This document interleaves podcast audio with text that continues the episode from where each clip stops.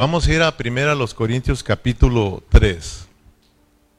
El tema que vamos a desarrollar, a desarrollar hoy, perdón, es Pablo usa símbolos para referirse a la iglesia en el capítulo 3.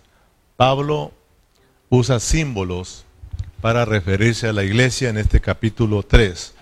O sea que por eso hay que prestar atención porque Pablo para referirse a nosotros como iglesia o referirse a la iglesia en Corintios, va a usar eh, símbolos.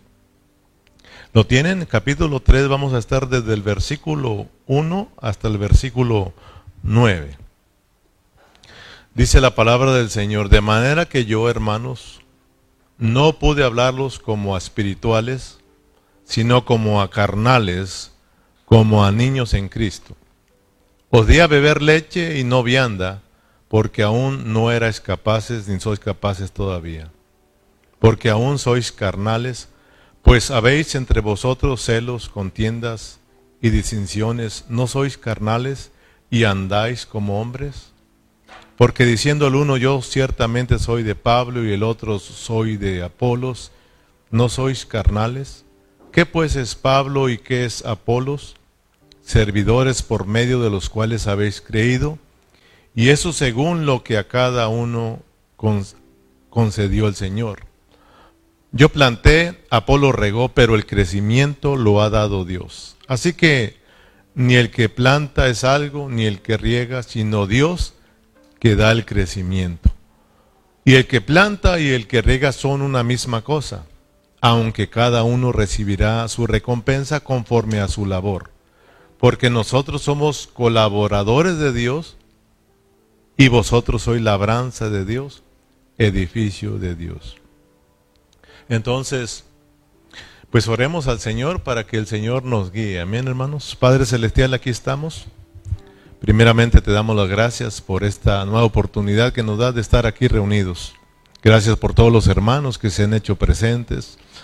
Gracias por todos los hermanos que se conectan por vía internet, Señor. Oramos, te pedimos que en esta hora, Señor, nos ayudes a estar atentos y que podamos nosotros ejercitar nuestro espíritu, que continuamos, que continuemos con nuestra mente puesta en el espíritu, Señor, para que nosotros podamos salir bendecidos, Señor, de este lugar. Oramos, Señor, para que te, te reveles más a nuestras vidas. Oramos para que te impartas más a nuestras vidas, Señor. Te necesitamos, Señor Jesús. Muchas gracias por tu palabra. ¿Cuántos pueden darle gracias a Dios por su palabra? Dígale, Señor, gracias por tu palabra. Debemos darle gracias al Señor por su palabra. Porque déjame decirte, hermano, que no en muchos lugares hay palabra de Dios. O sea, hay muchos lugares, hay movimiento. Hay tantas cosas, hermanos, pero menos palabra.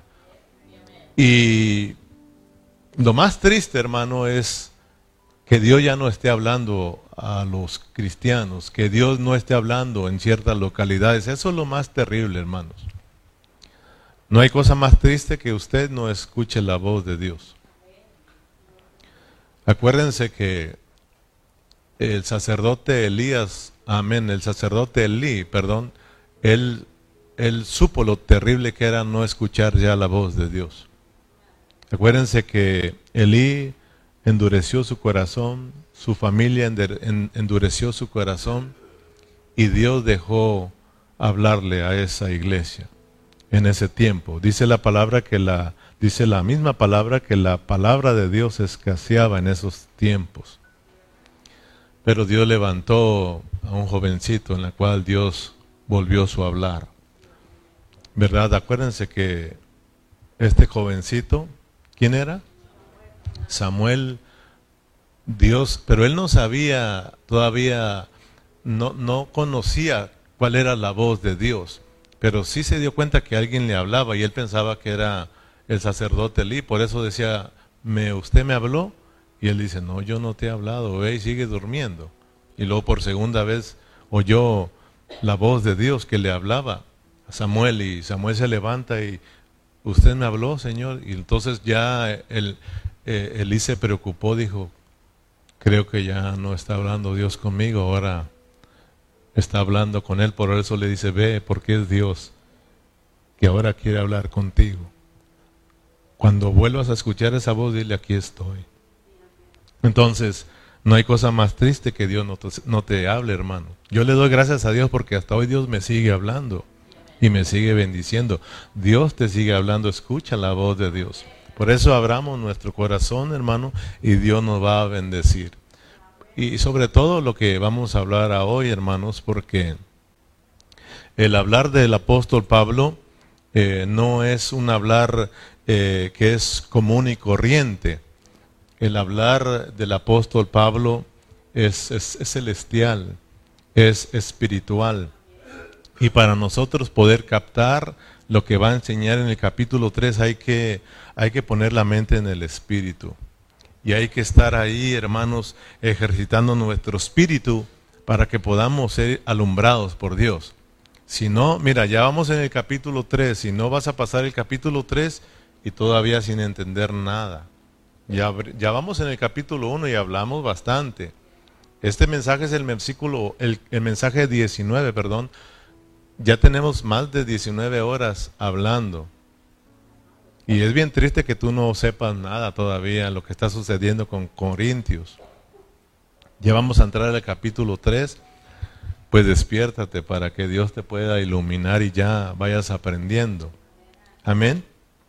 Entonces, debes de saber que esto es espiritual, esto es espiritual. Tú no puedes estar aquí y con la mente en otras cosas. Tienes que pedirle a Dios que controle tus pensamientos. Yo vine a adorar a Dios.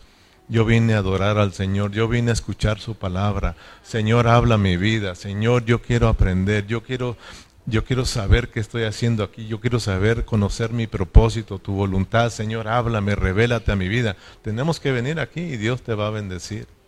Amén, hermanos. Entonces, mire, decíamos, ¿cuál es el tema? Pablo va a usar qué? Símbolos para hablar de, la iglesia.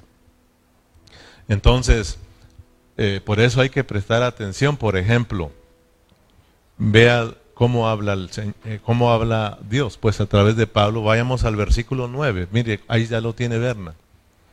Él sí va agarrando la onda. Fíjese, porque nosotros somos qué? Colaboradores de Dios y vosotros, les está diciendo a los corintios. Cuando dice nosotros, se está hablando de quién? De Pablo, de Apolos y de Cefas. Dice, nosotros somos colaboradores, somos siervos de Dios. ¿Y ustedes, corintios, qué son? Son labranza de Dios y edificio de Dios. Aquí está dando dos, dos símbolos para hablar de, de lo que es la iglesia. Entonces, la iglesia por un lado es que labranza de Dios. Fíjese lo que somos nosotros. Somos labranza de Dios. Y por el otro lado, somos edificio de Dios. Y luego si brinca el, brinca el versículo 16, ¿no sabéis que somos, que, son, que sois templo de Dios? Y que el Espíritu de Dios mora en vosotros. ¿Sí se fija, hermano? Otro símbolo. Somos templo de Dios. Somos primero labranza, segundo somos edificio y tercero somos el templo de Dios. Entonces hay que prestarle atención. O sea, mire, para entender a Dios, cuando la palabra nos dice a nosotros que nosotros somos que somos árboles, en ese instante usted tiene que ponerse como un árbol. Yo soy un árbol. Yo soy un árbol. Dios me hizo un árbol. Si usted entra con esa mentalidad, hermano, usted Dios, Dios lo va a bendecir. O sea, cuando la palabra nos dice que somos ovejas, ¿cómo tiene que ponerse usted? Como oveja, sencillamente soy una oveja, soy una oveja, soy la oveja del Señor. Él es mi pastor, yo soy su oveja.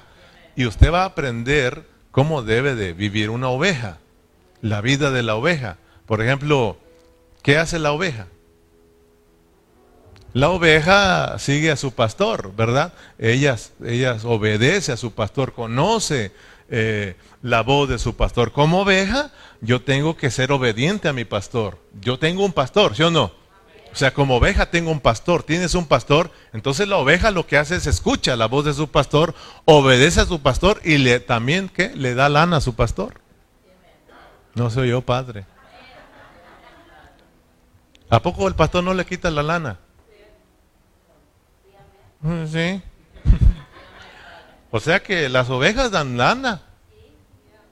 Por eso Lorenzo y Donis a quitarle la lana. Porque les hace daño la lana a ustedes como ovejas. Como oveja. A la oveja le hace daño la lana. O sea, si, si no le quitan esa lana, se le pudre y le entra infección, se engusana. Y muchas de ellas se mueren. Por eso, vamos a levantar otra ofrenda, hermano. No, no se crea. Entonces hay que tener, hay que ponernos así como, como nos dice la palabra, para que nosotros no nos, no nos eh, vayamos a otro lado. Ahora va a hablarnos de que nosotros somos qué? Labranza de Dios, edificio de Dios y el templo de Dios. Pero vamos a ir poco a poquito, ¿ok? Vamos a ir poco a poquito. Vamos a estar en estos versículos, pues algunos dos o tres o cuatro mensaje, lo que Dios nos dé, el tiempo que Dios nos ocupe, aquí nos vamos a, estar ocupando. Amén, hermanos. Entonces, cada mensaje yo les he enseñado que hay una meta. Cada vez que yo me paro aquí para predicar, siempre quiero llevarlos a un lugar. Tenemos que llegar a un lugar y esa es la meta. No estamos aquí hablando nomás disparates, sino que hay una meta que tenemos que llegar en esta tarde. ¿Cuál es la meta de nuestro estudio de hoy? Nuestra meta de hoy es que todos los que estamos aquí conozcamos lo que es, lo que somos como iglesia. Amén. O sea, como iglesia, hoy vamos a aprender que no es una escuela. La iglesia no es una escuela. Tal vez en otras ocasiones hemos hablado de que es escuela, pero ahora vamos a quitarnos eso de la mente para entender a Pablo. La iglesia no es una escuela, en donde se necesiten maestros, porque Pablo lo va a aclarar más adelante. Tenemos que entender hoy en esta tarde que la iglesia es una labranza. La iglesia es labranza de Dios. La iglesia, hermano, eh, son, eh, son gente que Dios las mira como plantas, todos nosotros somos plantas que hemos sido plantados en Cristo Jesús. Entonces la iglesia eh, es algo relacionado con la vida, con la vida, con la vida. Como plantas, nosotros tenemos que crecer, estar creciendo. Las plantas, ¿verdad? Se plantan con un propósito. ¿Cuál es el propósito? De verlas crecer, pero solamente de verlas crecer. ¿Usted siembra un aguacate solo para verlo crecer? ¿Para qué lo sembra? Sea, siembra un aguacate porque anhela ver aguacates. Siembra un naranjo porque anhela comer naranjas. Siembra fresas porque anhela comer fresas. Siembra limones porque anhela comer limones. Dios sembró a Cristo en nosotros porque anhela ver a Cristo formándose en nosotros. Somos plantas de Dios. Somos árboles de Dios. Somos trigo de Dios. Amén o no amén. Entonces, Dios desea vernos crecer. Vea que la iglesia, entonces miremos, nuestra meta hoy es que miremos que la iglesia no es una escuela. Si te lo aprendes, si te aprendes esto, tú fuiste bendecido, hermano. nosotros venimos aquí y estamos en la iglesia no solamente para aprender y aprender y aprender y aprender.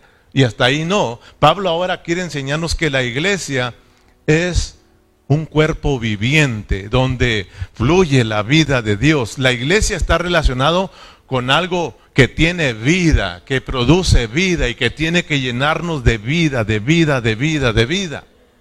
Eso es nuestra meta. Que cuando vengamos, a la iglesia recordemos que no vamos a una escuela solo a aprender, que vamos a la iglesia y que la iglesia es un asunto de vida. Vamos a disfrutar la vida de Cristo, la vida de Dios. Vamos a llenarnos de la vida de Dios, de la vida de Dios, porque somos la iglesia, somos el cuerpo viviente donde fluye la vida de Dios. Yo no puedo estar muerto, yo no puedo estar apagado porque soy la iglesia viviente, aleluya, amén. Entonces eso nos, nos hace entrar en una realidad, hermano. Porque a veces, pues vamos a la iglesia a ver qué aprendemos. Quitemos eso de la mente. Voy a ir a otra, a ver qué aprendo a ver qué miro. La iglesia, vamos a disfrutar la vida de Cristo. El deseo del apóstol Pablo, pues en el capítulo 3, es volver a los corintios de la filosofía, de esta escuela, hermano, filosófica, y regresarlos, meterlos al Cristo crucificado, a que disfruten al Cristo crucificado y disfruten la iglesia. Porque no podemos separar a Cristo de la iglesia. Cada vez que vamos a hablar de Cristo, tenemos que hablar de la iglesia. Cristo y la iglesia son una sola cosa, no, no, no son separables. Si tú amas a Cristo, tú tienes que amar a la iglesia. Si tú tienes a Cristo, tienes una iglesia. ¿Me explico, hermanos? Entonces fíjese bien cómo viene el orden de Pablo.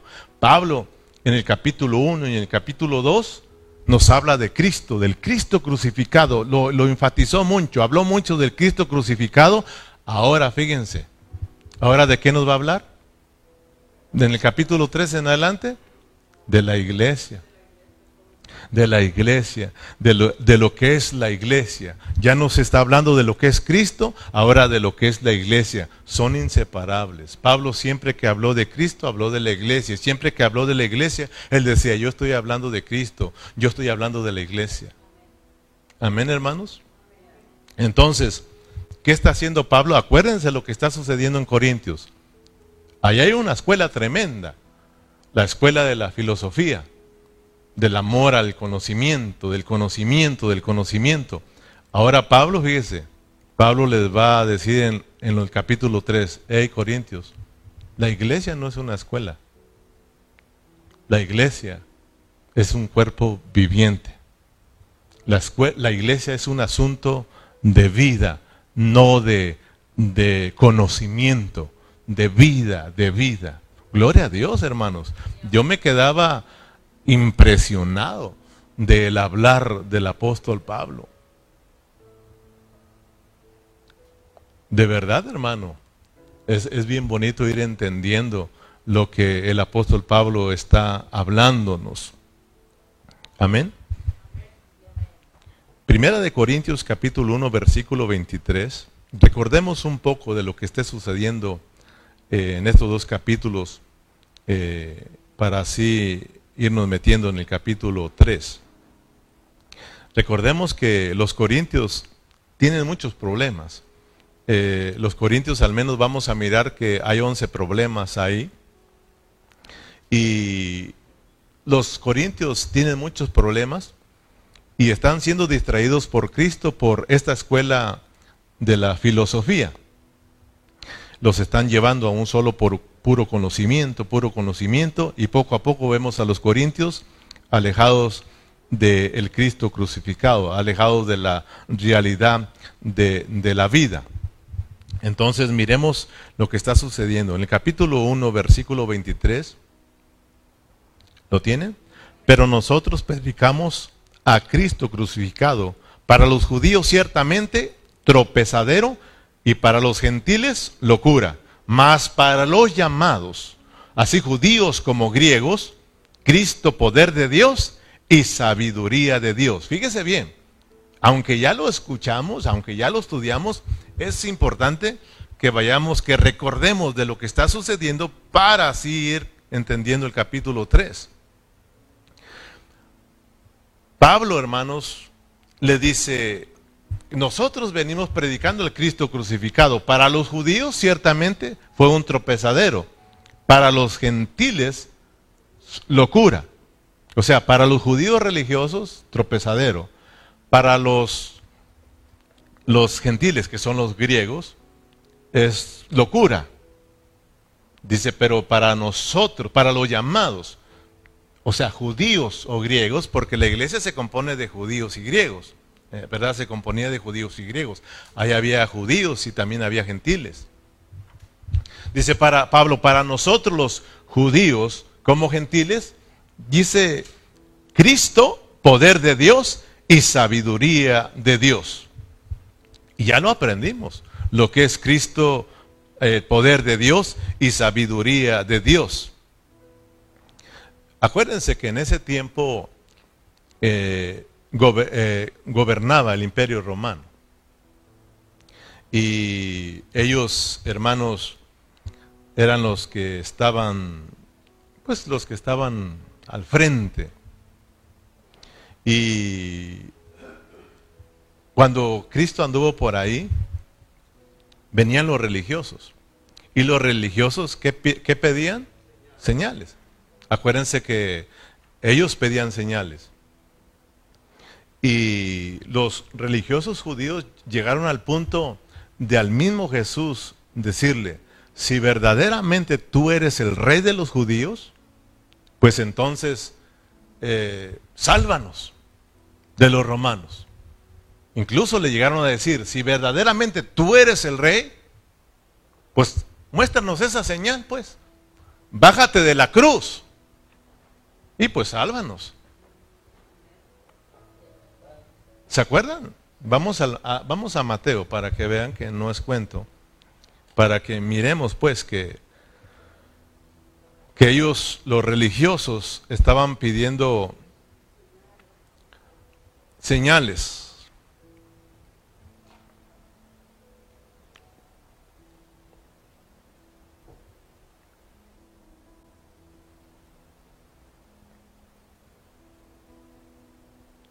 ¿Lo tienen? Mateo 27, 41, perdón. Mateo 27, Mateo 27.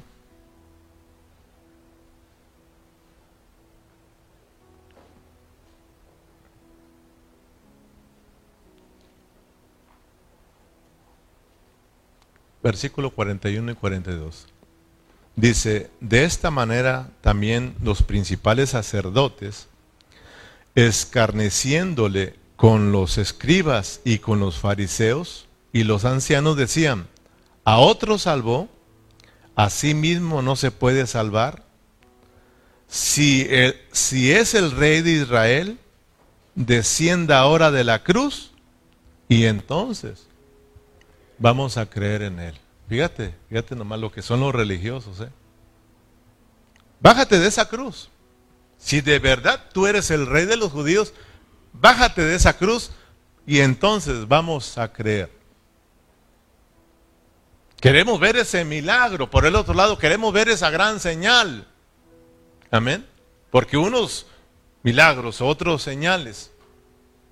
Pero miremos lo que hizo el Señor Jesús. El Señor Jesús en la cruz guardó silencio. Allá miramos a un Cristo crucificado un Cristo que murió. Para los religiosos, pues ¿dónde está el milagro, pues? De que Dios lo pueda salvar a él. Él salvó a muchos, sanó a muchos y él mismo no se puede salvar.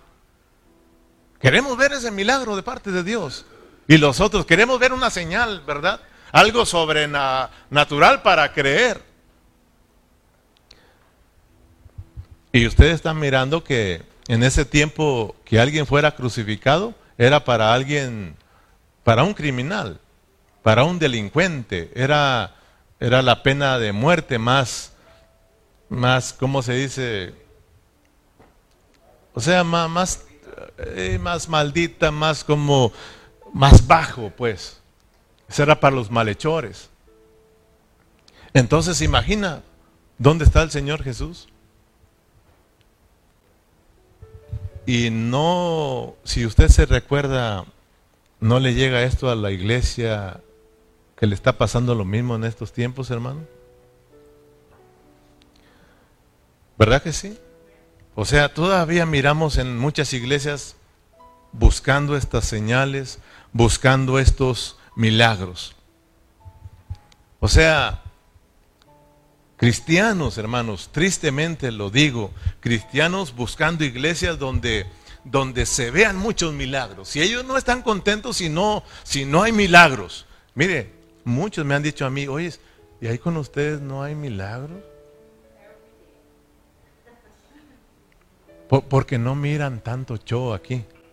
Ellos quieren ver que tú vengas y que yo te ponga las manos y te tumbe y, y te bote y un escándalo aquí, hermano. Ese es puro show, hermano. Yo no estoy diciendo que no creo en que Dios sana, en que tenemos que poner nuestras manos sobre los enfermos. Pablo fue muy claro y si Dios nos permite lo vamos a mirar. Pablo siempre fue que hay que tener mucho cuidado, no nomás hay que con ligereza poner manos. Y usted tampoco así nada más se deje poner las manos. Por eso la iglesia de Cristo está, pues tristemente decirlo, está toda confundida, hermano. O sea, queremos movimiento, hermano. Hay hermanos que andan tras esos movimientos y llegan aquí, pues no hay mucho movimiento. Y yo mismo les he dicho, aquí no vas a ver movimiento. Quieres conocer a Dios, quieres conocer el propósito, quieres conocer verdaderamente lo que dice la palabra, llegaste a un lugar correcto. Pero quieres show, quieres movimiento, hasta yo mismo les recomiendo otras congregaciones. ¿Sí o no, hermanos? Hasta yo les he dicho, usted también quiere movimiento, se los traigo si quiere. Pero entonces no va a pasar lo que, eh, ¿cómo se llama? Lo que Aarón, en el tiempo de Aarón, ¿se acuerda? Moisés y Aarón, en el desierto. ¿Se acuerdan que Moisés se fue a la montaña para hablar con Dios? Y allá estaba él ocupado en la presencia de Dios, ¿verdad? Y el pueblo de Dios acá estaba abajo de la montaña. Y se desesperó, porque así son los hermanos. ¿Cómo son? Desesperados. Pero desesperados porque el pastor haga muchas cosas. Ustedes nada. Ellos estaban desesperados porque no bajaba el líder, no bajaba el pastor, no bajaba Moisés. Y el pueblo se empezó a desesperar. ¿Y qué dijeron? Oyes, Aarón, uno de los encargados ahí, por no decir de los ancianos, diáconos de la iglesia. Ven para acá, Aarón. Oye, este Moisés como que si ya se entretuvo, ¿no? Y aquí estamos todos sin hacer nada, gente. No, no, no se te hace como que si necesitamos ambiente. Necesitamos ver acción tú, Aarón. Aliviánate. Ese aquel a lo mejor ya ni baja. Haznos fiesta. Queremos ambiente, queremos movimiento aquí. Haznos dioses, dice. Para que les adoremos. Y el otro, pues sí, ¿verdad? Si es que este pastor no se aliviana, pues vamos a hacer algún movimiento para que, porque se emocionen, no estén tristes. Así que pues vamos a hacer un becerro. Y ustedes ya conocen la historia. El pueblo pensando que estaban bien. Y Dios le dice a Moisés, ni modo, te tengo que dejar. Baja, bájate para abajo, les. Porque tu pueblo anda mal. Fíjese, hermano. O sea, tenemos que tener mucho cuidado nosotros, hermano. Porque a veces porque miramos que el pastor no se pone las pilas, así pensamos. Ya nosotros queremos ponernos las pilas y queremos hacerle caso a la iglesia. Porque la iglesia quiere acción y lamentablemente hay muchos cristianos hoy en día quieren ambiente, movimiento, llegan aquí, llegan aquí con el pastor, se dejan, no hombre, aquí está muerto. No, hombre, aquí el hermano se no, no hay movimiento ahí. Así han dicho muchos. Porque realmente son hermanos, vas a mirar que son hermanos almáticos, que solamente ejercitan su alma y ejercitan su carne. Pero háblale del propósito de Dios, amén. Hermanos, ¿ustedes sí creen en los milagros? ¿O no creen? Claro que creemos. ¿Los has experimentado? Los he experimentado. ¿Los has mirado en este lugar? Los he mirado. ¿Cómo que no vamos a creer si Dios es poderoso? Dios hace milagros, hermanos. Pero no estamos enfocados en solo eso. Estamos enfocados en vivir a Cristo, hermanos. En que Cristo sea formado en nosotros porque Cristo viene pronto por su iglesia, hermano. Él viene a establecer su reino. El reino estaba enfrente de nosotros, está cercano. Y si no vivimos a Cristo, vamos a ir al lloro y a crujir de dientes. Dios anhela una iglesia en donde Él se ha expresado, hermano. Él se ha vivido. Pero lamentablemente, cierto o no, hermanos, pidiendo señales, pidiendo milagros. Y el mismo Jesús le dijo, no se les dará ninguna señal ni ningún milagro, solo la señal de Jonás. Y usted sabe a lo que se refirió. Dolo del Cristo crucificado. Solo del Cristo crucificado y del Cristo resucitado. Porque eso es lo que necesitamos, hermanos. Es lo que se necesita para que se cumpla el propósito de Dios. Porque va a haber muchas sorpresas, hermanos. Cuando Cristo venga, y todos vayamos a la presencia del Señor a darle cuentas, va a haber muchas sorpresas. Y lo dice Mateo 7. Muchos me dirán en aquel tiempo, en aquel día, Señor, Señor, ¿no profetizamos en tu nombre? Y en tu nombre echamos fuera demonios y hicimos muchos milagros, sanamos enfermos. Y yo les declararé, nunca os conocí, apartados de mí, hacedores de maldad. ¿Por qué?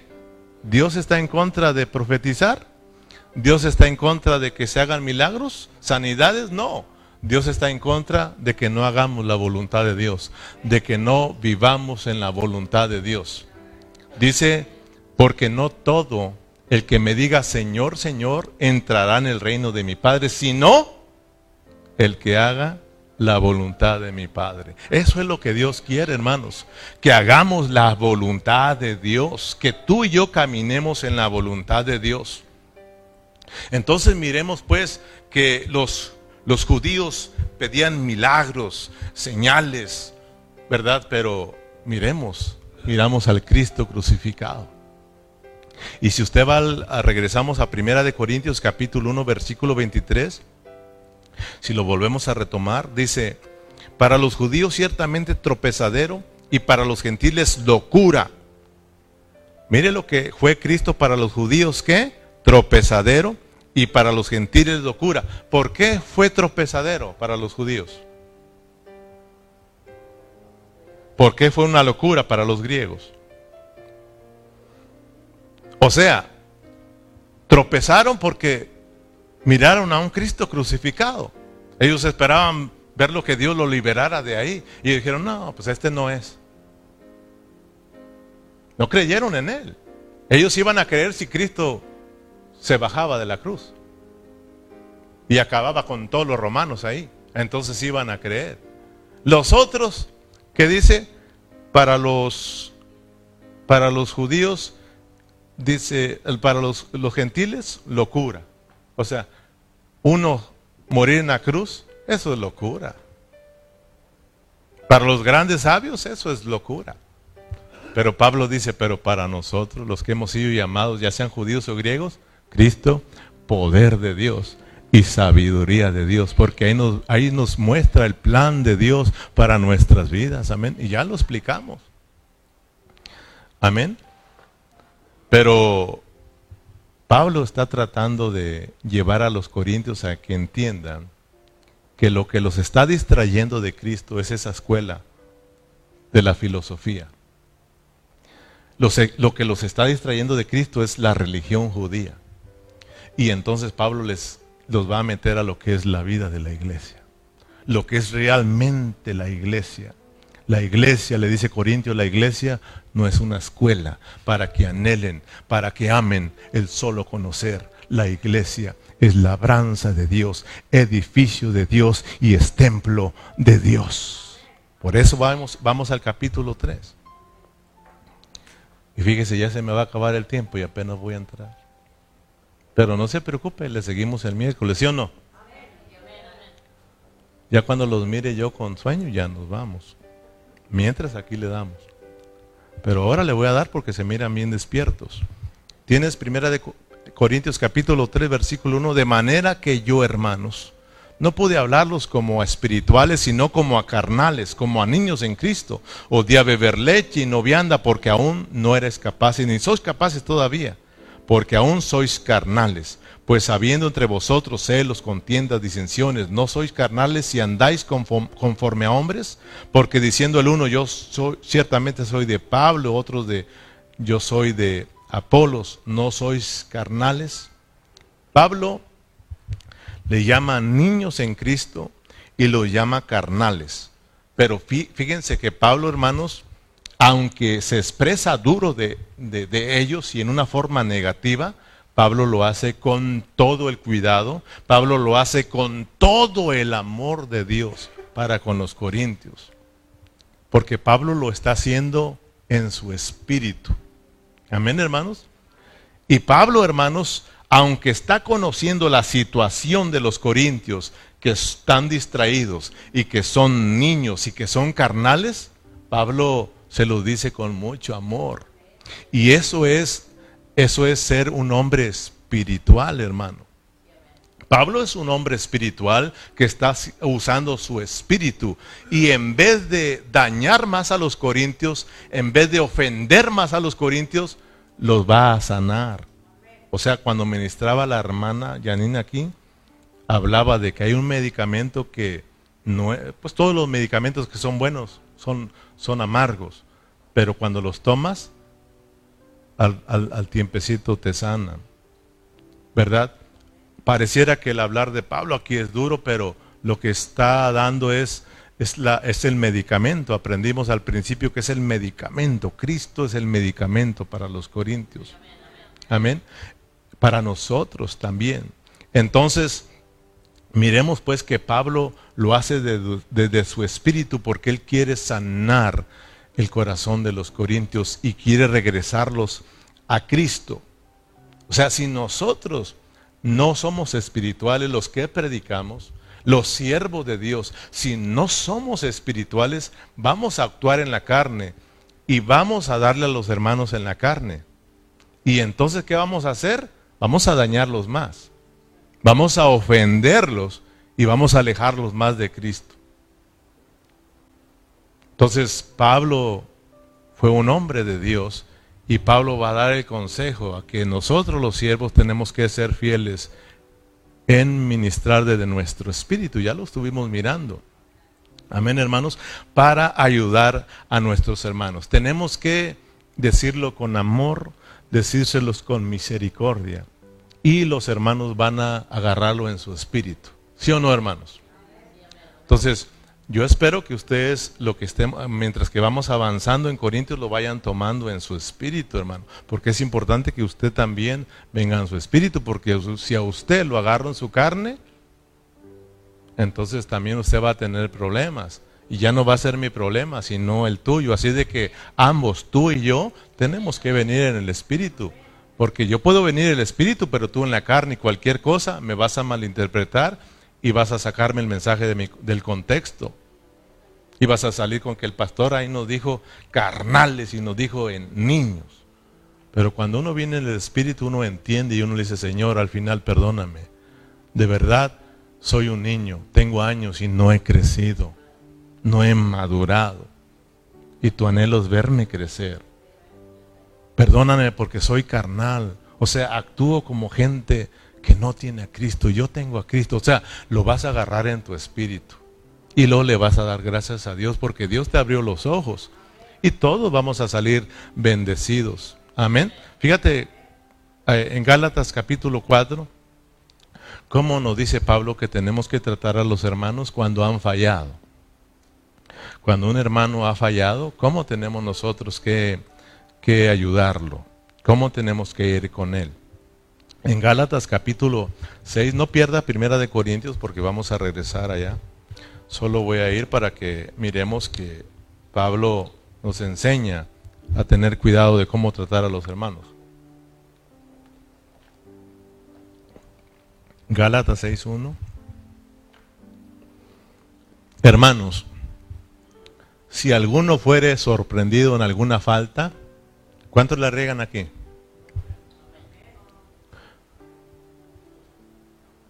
Para que aprendamos, pues cuando un hermano tú te des cuenta que, que ha regado y tú vas a ir con él, le puedes decir que es un carnal y que es un niño, pero tienes que hacerlo desde tu espíritu, para que tú ayudes al hermano y el hermano agarre la corrección en su espíritu. Amén. Así como el padre, el padre cuando corrige a sus hijos lo hace como con amor, porque anhela haber restaurado a su hijo, que su hijo no se pierda, pues. Y le duele, claro que le duele, pero él sabe que va, le va a ayudar. Y el hijo al final sabe que le ayuda ese consejo. Hermanos, si alguno fuere sorprendido en alguna falta, vosotros que sois qué? ¿Eh? Por eso es importante ser espirituales. Ya aprendimos qué es ser un hombre espiritual, pero ahorita lo vas a aprender más.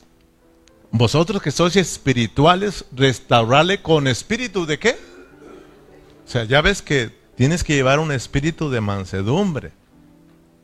Porque eso es ser un hombre espiritual, porque la, mansedumbre es un espíritu, es un fruto del espíritu. Por eso vas en el espíritu, vas a ministrar desde tu espíritu al espíritu del hermano. Amén. Restaurarle con espíritu de mansedumbre y considerándote a ti mismo. No sea que tú también seas tentado y entonces vaya otro ayudarte. O sea, hay hermanos que les gusta ser duros con los hermanos que han fallado, pero cuando ellos fallan, no les gusta que sean duros. O sea, a veces hay hermanos que les gusta ser martillos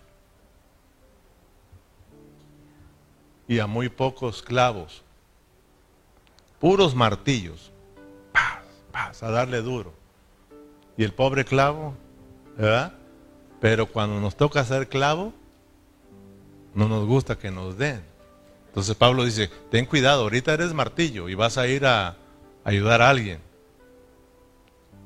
Ten cuidado para cuando no sea que tú también falles y entonces van a ir con martillazos también a ti. Entonces Pablo dice, en otras palabras está diciendo, haz con, con aquel lo que tú quieras que hagan contigo. Amén. Tenemos que tener cuidado. Yo quiero que, yo estoy aprendiendo que debo de ayudar a mis hermanos con, con, amor y con misericordia, para que cuando yo la riegue, porque todos la regamos, ¿verdad? Si algún día caigo, yo tenga a los hermanos sobre mí, pero con mucho amor y con mucha misericordia. Amén, hermanos. Pero si le doy duro, sin amor y sin misericordia, ténganlo por seguro que así los voy a tener sobre mí. Entonces, que Dios nos ayude mejor a ser espirituales y no carnales sino espirituales. Amén, hermanos. vamos ahora al capítulo 1 del capítulo, versículo 1 del capítulo 3. Regrese a Primera de Corintios. Y así, no ya ve que no se duerme estando para allá y estando para acá. Y eso es estudiar la Biblia. Aunque Pablo le dice, ustedes son niños incarnales en Cristo, Pablo lo está haciendo desde dónde? Y con mucho amor, ¿ok? Con mucho amor con mucha misericordia. De manera que yo, hermanos, no pude hablarlos como espirituales. Fíjese, ¿los corintios son espirituales? Aunque son espirituales, Pablo no les pudo hablar porque no estaban ejercitando su espíritu. Pablo, hermano, no, no, o sea, no es, eh, lo, que quiere es que ellos logren captar que tienen un espíritu y que lo, no lo están ejercitando.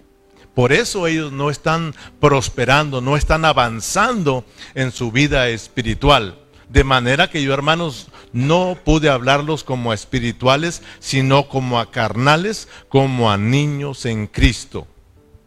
Amén, hermanos. Ellos se habían estancado. No estaban avanzando porque estaban siendo distraídos de la escuela de la filosofía. O sea, no estaban usando su espíritu, no estaban viviendo de acuerdo a su espíritu. Y eso los estaba alejando de Cristo. Entonces, por un momento yo quisiera que pensemos nosotros aquí lo importante que es como cristianos usar nuestro espíritu. Aunque ya lo dijimos, ya lo hablamos, pero es muy importante que tú pienses por un momento lo importante que es para nosotros usar nuestro espíritu, vivir de acuerdo a nuestro espíritu porque eso nos va a ayudar a ser hombres espirituales. Por ejemplo, Pablo habla de hombre espiritual, hombre carnal. No les hablé como a espirituales, sino como a carnales. Ok, es importante, hay una pregunta para cada uno de ustedes, o sea, más bien para cada línea. Aquí, para que piensen, ¿qué es un hombre carnal? ¿Y quién es un hombre espiritual? Pero quisiera que, más que decir que el que vive en el espíritu, ustedes expliquen cómo es que es ese hombre espiritual, cómo es que es ese hombre carnal. ¿Cómo es el hombre carnal? Alguien dígame, ¿cómo es el hombre carnal? ¿Cómo? Usted es, usted de tres partes, ¿cómo es que usted se vuelve carnal?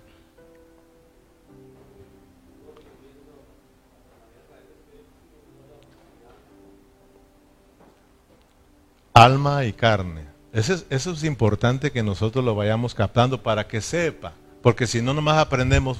El hombre espiritual es el que vive de acuerdo al espíritu. El hombre carnal es el que vive de acuerdo con su alma y la carne. Con su alma nada más, es carnal. Está bien, es, bueno eso, pero tenemos que entenderlo. Y para eso estamos aquí estudiando.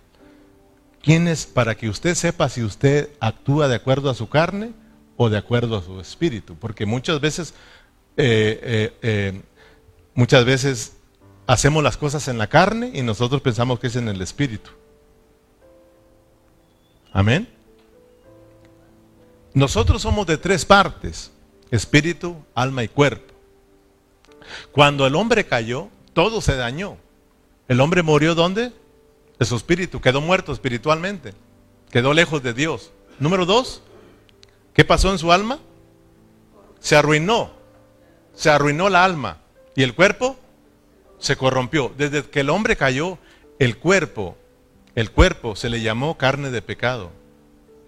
Carne de pecado, porque para que entendamos que Pablo dice, ¿no saben ustedes que sois templo de Dios, que vuestro cuerpo es templo del Espíritu Santo de Dios? Entonces tenemos que entender todo eso. Muerto, arruinados en el alma y corruptos en el cuerpo. Muy bien.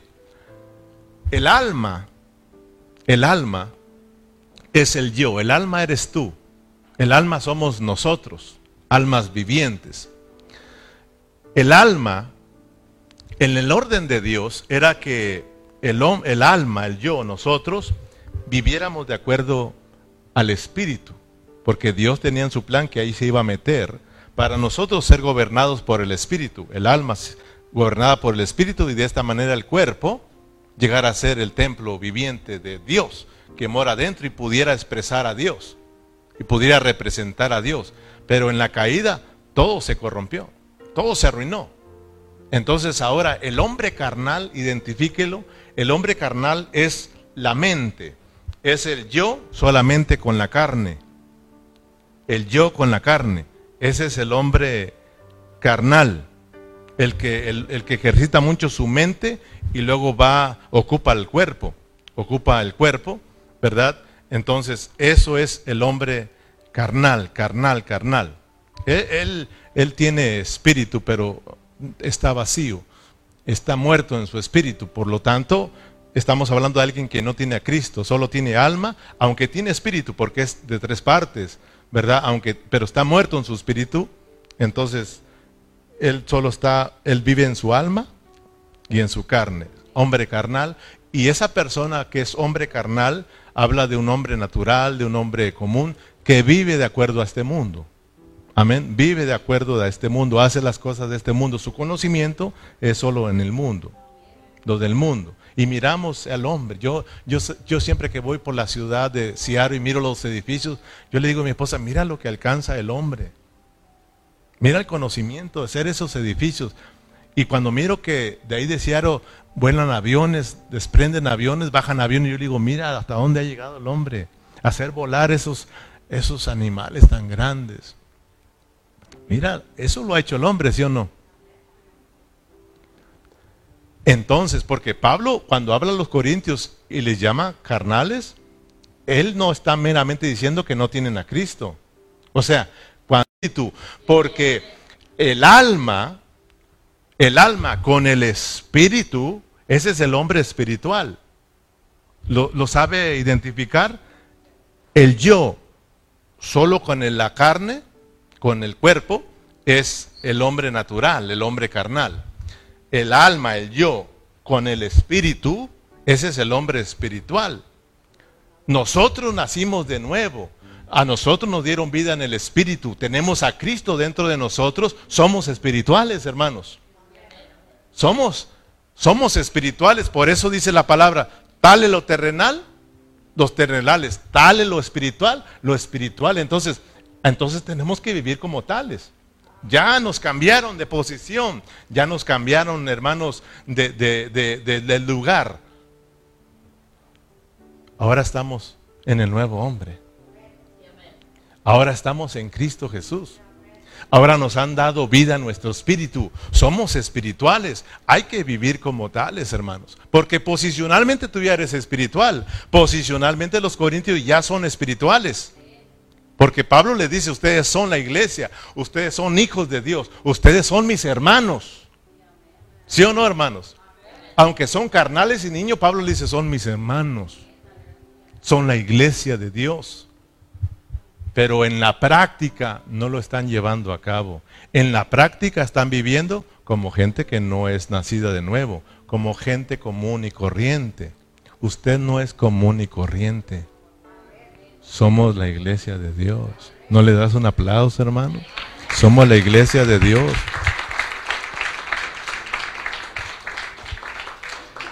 Los corintios entonces no están ejercitando qué? Su espíritu. Solo están ejercitando qué? Su alma, su alma. Y no pueden estar solo eh, sin ocupar su, su, cuerpo. Están ejercitando su alma, por, por eso su vivir, su clase de vida, lo que están expresando es carnalidades. Es como hombres de aquí de la tierra, buscando lo terrenal, anhelando lo terrenal. Entonces Pablo los está llevando a que ahora sus pensamientos lo tornen a su espíritu para que entiendan lo que Dios les ha concedido, para que entiendan lo que son en Cristo Jesús. Versículo 3, porque aún sois carnales, pues habiendo entre vosotros celos, contiendas y disensiones, no sois carnales y andáis conforme a hombres. Fíjese, ¿ya lo ve? No andáis conforme, conforme a hombres, a hombres qué? A hombres naturales a hombres terrenales. Porque diciendo el uno, yo ciertamente soy de Apolos, otro soy de, eh, de Pablo, ¿no sois carnales? ¿Qué pues es Pablo y qué es Apolos? Servidores por medio de los cuales habéis creído y eso según lo que cada uno concedió el Señor. Entonces miremos, miremos cómo están viviendo y miremos cómo, cómo actúa el hombre natural, eh, el hombre carnal. Dice Pablo que a un hombre que es carnal, que un hombre que es natural, que no es nacido de nuevo, de nuevo fíjese cómo actúa. Dice que le gusta discutir. Amén, hermanos. ¿Sí lo miró? Dijo, dice, porque habiendo entre vosotros, ¿qué? Celos, contiendas, y disensiones, no sois carnales y andáis como hombres. Los hombres carnales, los hombres que no tienen a Cristo, los hombres comunes de allá afuera, hermanos, ¿les gusta qué? Les gusta discutir, les gusta pelear, les gusta contradecir, le llevan la contraria a todos. E, es lo que ellos piensan nada más. Y, hermanos, les gusta también tener sus preferidos. Eso es lo que la gente común hace. Pero tristemente lo vemos también dentro de la iglesia. Miramos hermanos ¿qué? discutiendo, miramos hermanos peleando, miramos, uh, miramos hermanos eh, contradiciendo el uno al otro. Si se fija, hermano, a mí me da triste, fíjese que no le miento, en el Facebook, usted mira a uno, a uno que está pasando un video y el otro está, escuchen, escuchen. Y todos nosotros, ay, escuchen. Oh, ¿ya ve lo que está diciendo? Y ya se ponen a discutir, se ponen a contradecir, etcétera. Algunos bien, algunos mal. Total que ahí está uno, uno contra el otro. En vez de dedicarse cada quien a lo que Dios le puso a hacer. ¿Sí o no? Otros debatiendo. Se mira eso en la iglesia, en el pueblo de Dios, las discusiones, la peleadera, hermanos, en las contradicciones y también sus preferidos. A mí me gusta la bautista, a mí me gusta la pente, a mí me gusta la, la, la, la tanto, hermano. ¿A cuál le gusta a usted? Pues acuérdese que Pablo también dijo, y algunos dicen que son de Cristo. Pero Cristo no se ve muy poco. Se ve muy poco. Amén. En el capítulo 1 y 2, Pablo les habló de Cristo. En el capítulo 3, Pablo ahora le está hablando de la iglesia. Cristo y la iglesia dijimos que son una sola cosa. Cristo es la cabeza y, y, la iglesia es el cuerpo de Cristo. Son inseparables. Amén. Entonces aprendamos a hoy que la iglesia no es una escuela de solo enseñanzas, de solo eh, crecer en conocimiento. La iglesia es el cuerpo de Cristo. La iglesia es el cuerpo de Cristo. Aquí fluye la vida de Dios. La iglesia tiene que ver con un asunto de vida, de, vida, de vida, no de conocimiento, hermanos. Amén. Vámonos sobre el final, versículo 6 versículo 9, 6 al 9. Yo planté, Apolo regó, pero el crecimiento lo ha dado Dios. Así que ni el que planta es algo, ni el que riega, sino Dios que da el crecimiento. Y el que planta y el que riega son una misma cosa aunque cada uno recibirá su recompensa conforme a su labor, porque nosotros somos colaboradores de Dios y vosotros sois, diga conmigo, labranza de Dios, edificio de Dios. Fíjense lo que le dice Pablo a los Corintios. Corintios, presten atención. Hermanos en Burlington, prestemos atención, porque somos los Corintios de hoy. ¿Sí o no, hermanos? Corintios es un reflejo de la iglesia de los cristianos de en este tiempo. Pablo les está diciendo, Corintios, ustedes no son estudiantes. Ustedes no son estudiantes. La escuela de la filosofía, esa sí es una escuela. Y esa sí tiene estudiantes. Y esos anhelan el conocer, anhelan, tienen amor por el conocimiento. Y esa escuela filosófica, Corintios, sí tiene maestros y anhela maestros y ocupa maestros. Pero Corintio, la iglesia, no tiene maestros. La iglesia no necesita maestros. Pablo y Cefas y Apolos no vinieron como maestros, porque ellos querían agarrarlos como maestros porque estaban impuestos a los maestros, porque la escuela filosófica tenía muchos maestros y los corintios anhelaban más maestros. Y Pablo le dice, no, oh, oh, están equivocados corintios. Esa escuela sí necesita maestros y tiene muchos maestros a tal grado que ustedes quieren más maestros. Pero estos son siervos de Dios. Estos son siervos de Dios. Estos no vienen a traerles conocimiento, yo no vine a, a traerles más conocimiento, están llenos de conocimientos.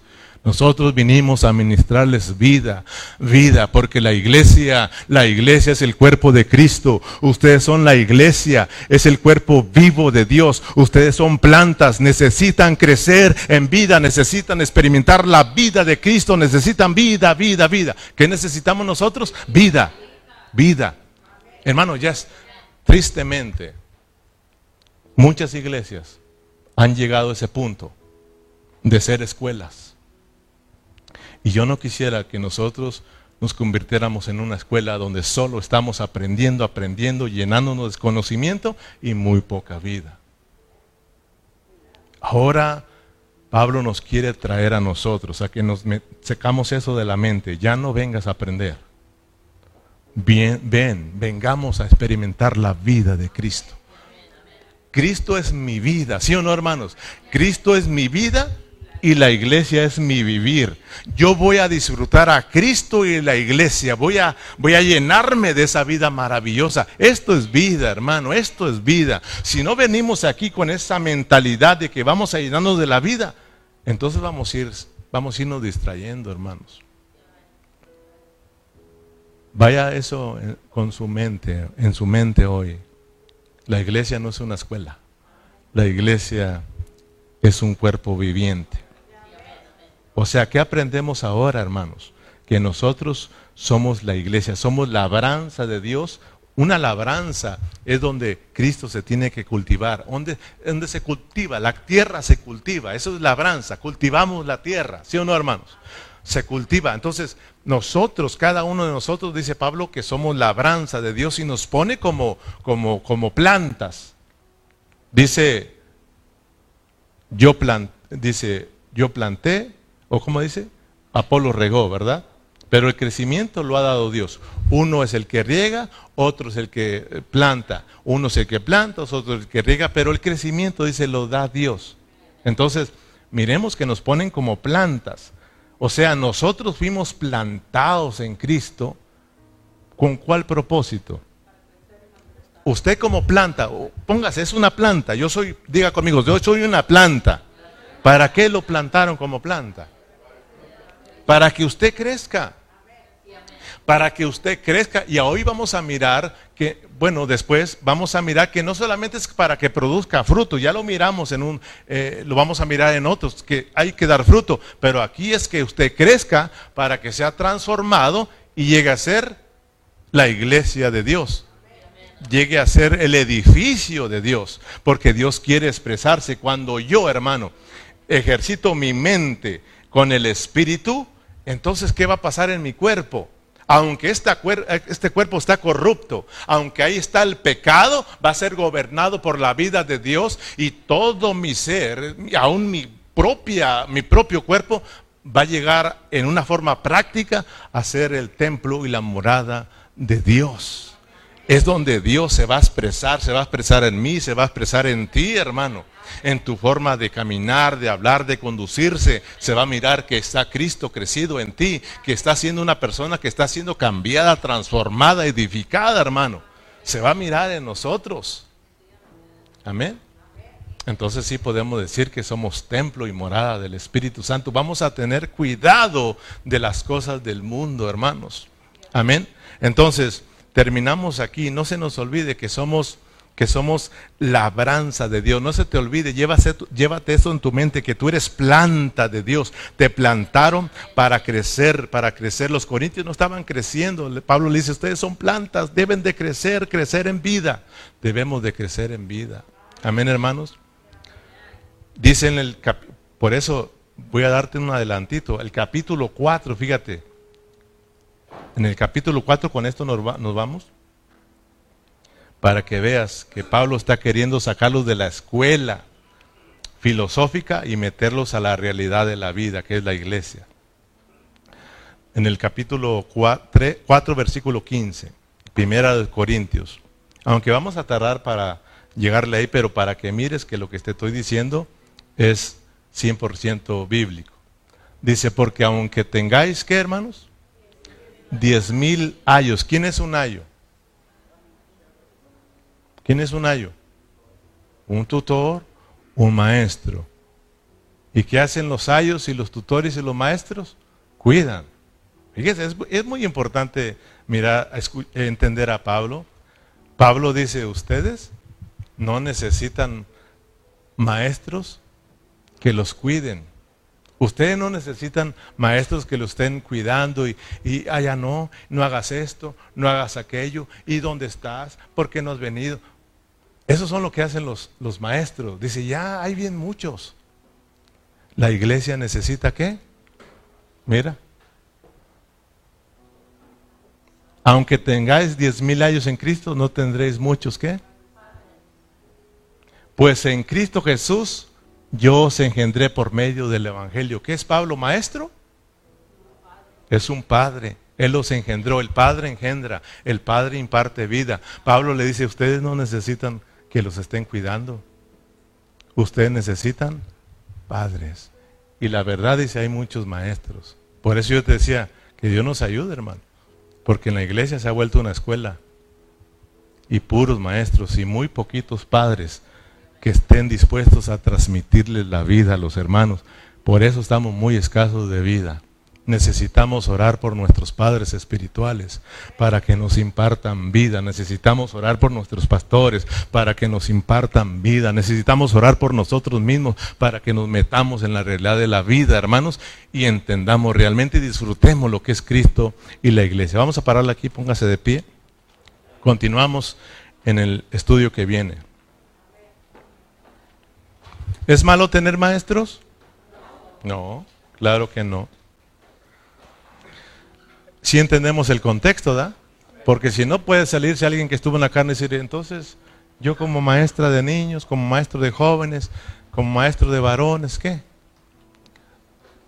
Tenemos que entender que lo que Pablo quiere es que nosotros nos prestemos a Dios para no solo ser maestros, sino que nosotros seamos padres también, que nosotros le impartamos vida a nuestros hermanos. Y tenemos que orar que Dios nos ayude a ejercitar siempre nuestro espíritu, a ser gente espiritual, hombres espirituales. Amén, hermanos. Padre Celestial, aquí estamos. Ora conmigo. Gracias por tu palabra, Señor. Gracias porque nos hablas una vez más y nos hablas de estas cosas preciosas, Señor. Ahora hemos entendido que la iglesia no meramente es una escuela. La iglesia es tu cuerpo la iglesia, Señor, es una tierra que se debe cultivar, Señor. Tú eres nuestra buena tierra, Señor. Nosotros somos la buena tierra, Señor. Nosotros hemos sido plantados en Cristo Jesús. Somos tus árboles, somos tu trigo, somos tus plantas y nos los plantaste con el deseo de vernos crecer, vernos madurar, vernos ser transformados en esas piedras preciosas que tú anhelas para la edificación de tu iglesia. Señor, ayúdanos, ayúdanos a entender lo que es Cristo y la iglesia. Cristo es mi vida, la iglesia es mi vivir, Señor. Ayúdanos a vivir esa vida práctica de la iglesia, Señor. Ayúdanos, Señor, a, a, ejercitar siempre nuestro espíritu, Señor, para que entendamos que esta iglesia es algo espiritual, porque es de arriba, es celestial, no es terrenal, Señor. Padre, ayuda a mis hermanos, ayúdanos a todos, Señor, a anhelar más de ti, más de ti, más de tu vida, Señor. Gracias por nuestros pastores, gracias por nuestros líderes, Gracias por los que los siervos que has puesto, Señor, en tu obra para ministrar a tu iglesia, a tus santos, impartirles vida, Señor, llevarlos al crecimiento en vida. Oramos por ellos para que tú los bendigas, Señor. Ayúdanos a todos a orar unos por los otros para que vayamos creciendo en vida, en vida, en vida, porque la iglesia es el cuerpo de Cristo, un cuerpo que está lleno de vida, de vida. Muchas gracias, mi Dios, por tu palabra. Gracias por mis hermanos, que a pesar del clima, del tiempo que estamos viviendo en este lado de Washington, nos ayudas a estar aquí, Señor. Gracias por los que vienen de lejos, los que vienen de cerca. Ahora regrésanos con bien y cuídalos en su caminar a casa, en su regresar a casa, Señor. Muchas gracias. Despídenos en paz y usted recibe la gloria por siempre. En Cristo Jesús nos despedimos con un fuerte amén y un aplauso para nuestro Dios. Aleluya. Gloria a Dios.